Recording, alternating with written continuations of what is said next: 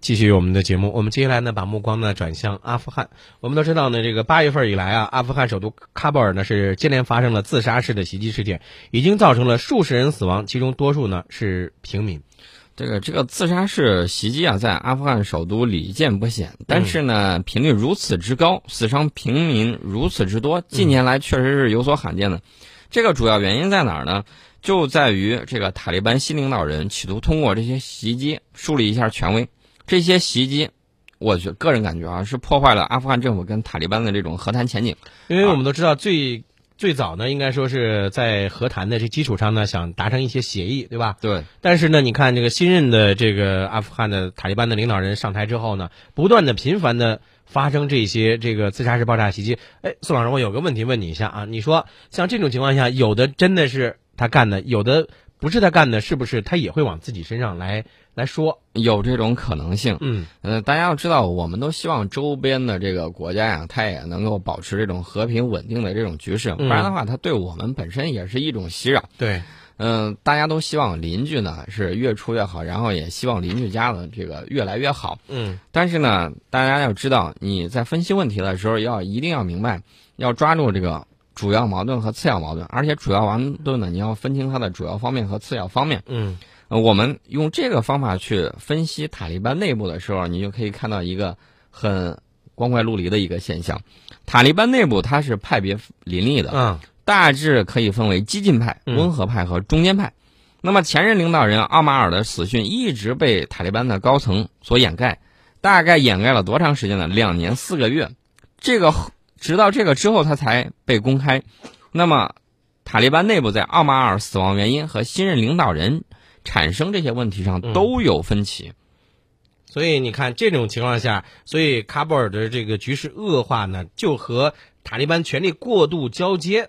有关系。对他刚刚掌权的这种新任领导人，这个曼苏尔，他就急于通过频繁的这种袭击，证明自己是合格的领导人，嗯而且他要证明自己完全继承了奥马尔的这种战斗精神。嗯所以说呢，这个塔利班内部的这种高层权力的这种变动啊，导致了这些袭击事件的这种发生。嗯呃，奥马尔前任发言人穆特曼恩他说，这个塔利班内部不会改变曼苏尔被推选为塔利班新任最高领导人这一事实也就是说，曼苏尔已经是稳坐钓鱼台了，啊。但对是在这种情况下，他还在不断的发动这些袭击。那么这个呢，其实是他是想通过这样一个举动，向塔利班的众多的底层战斗人员来证明自己是奥马尔合格的接班人。啊，这个问题就回到了如何影响了这种和平谈判。嗯阿富汗政府在跟塔利班在七月初的时候，在巴基斯坦进行了双方十四年首次的这种直接和平对话。嗯这个举动被阿富汗国内视为这种破冰啊，嗯或有这种破冰的意义。那么，阿富汗这个普通平民呢，经过这么多年的战乱，非常希望的这种和平与和解。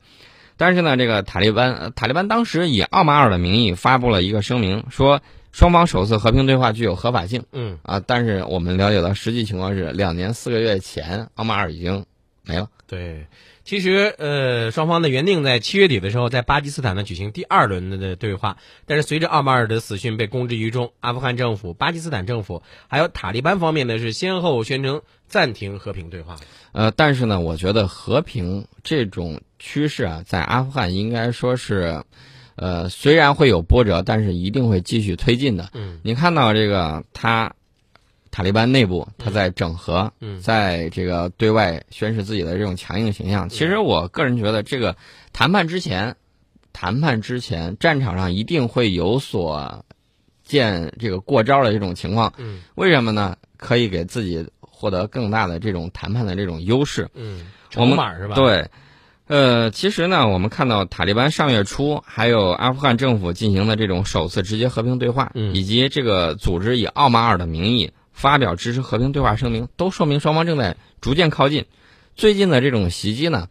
呃，我觉得应该是暂时现象。嗯那么，因为曼苏尔急于在这个塔利班内部树立权威、巩固领导地位，一旦他整个把塔利班内部整合完毕，我估计他还接下来还会再继续谈。但是你说未来能不能够给阿富汗的普通的民众带来一些和平，让阿富汗普通的民众能够过上这个安静的生活？其实对于阿富汗那些山区里的这个居民来说，可能也是一个问题。因为大家想一下，阿富汗这个国家，这三十年来已嗯经持续在这个战乱之中，没错，包括前苏联的前苏联入侵这入个侵，阿富对汗，，嗯，包括这个阿富汗这个塔利班在美国的这个当时的这种扶持之下，嗯啊，包括他这个基地组织嗯都是在美国扶持之下抗苏，然后呢，又跟美国在这儿打，美国进入新千年之后，美国又去打阿富汗，这么一直以来，阿富汗的局势一直是动荡不安的。所以，呃，大家都希望有和平的出现，呃，但是这个和平什么时候能够来临，也是一个未知数。啊，我们也拭目以待吧嗯。当然呢，你想一想，邻国如果和平了之后，它最急需的是什么？重建，对吧？嗯？对，重建这方面，我们就可以发挥自己的优势，帮助邻国过上这种好的日子。嗯，大家要知道，大家都说，哎呀，我们老对外帮助这个，帮助那个。嗯嗯，大家要明白，你基础设施建设是你最擅长的，对吧？对，我们说我们是第二，世界上没人敢说它是第一。嗯在基础设施方面建设的时候，这个就是你工业能力的一种输出，嗯然后呢，也是你这个寻找新的这种市场。对这个大家了解这种经济社会的发展的时候，就应该很明白了。对，其实这个经济对于每个国家的这个发展来说，都希望自己的经济能够得到更大的发展。哪个国家对都不说希望说，哎呀，我的经济就这样吧，不可能。因为周边的那些国家，当你这个有困难的时候，就刚才这个，比如说咱们说到那个俄罗斯是吧？对可，以向东看嘛，是吧？对，所以说呢，这个你刚才说那点非常对，每个国家它有都有这种意愿，但是有没有能力做好这个事儿是另外一回事儿。对对对对，啊，